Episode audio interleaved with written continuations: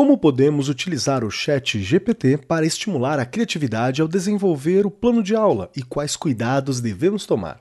Olá, eu sou Marcos Keller, apresentador do Arco 43 Podcast, e vim aqui responder ao X da questão de hoje. Começa agora o X da.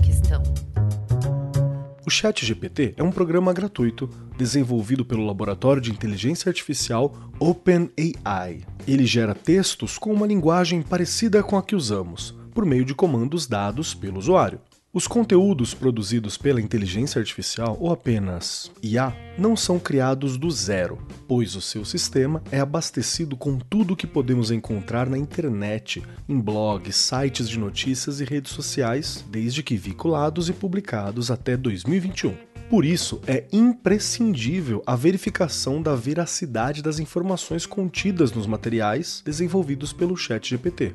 Apesar dos cuidados que devemos tomar, a ferramenta pode ser uma grande aliada dos educadores no planejamento das aulas. Basta realizar um direcionamento detalhado do que é necessário, fazer algumas reparações e, voilà, temos uma base para criar uma aula mais dinâmica e diferente sobre temas complexos. A melhor forma de entender todas as possibilidades da IA é realizar testes e mais testes até receber uma resposta que condiz com o esperado.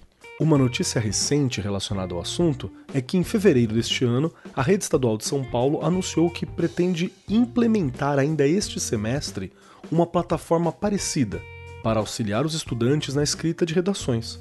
As funções dessa plataforma incluem a correção do texto de forma automática e instruções de como melhorá-lo. Levar o chat GPT para a sala de aula também proporciona muitas vantagens quando o objetivo é realizar o letramento sobre o que é inteligência artificial, como usá-la, suas vantagens e principalmente os cuidados necessários. Sempre lembrando que o programa não é uma fonte de conhecimento, e sim de inspiração.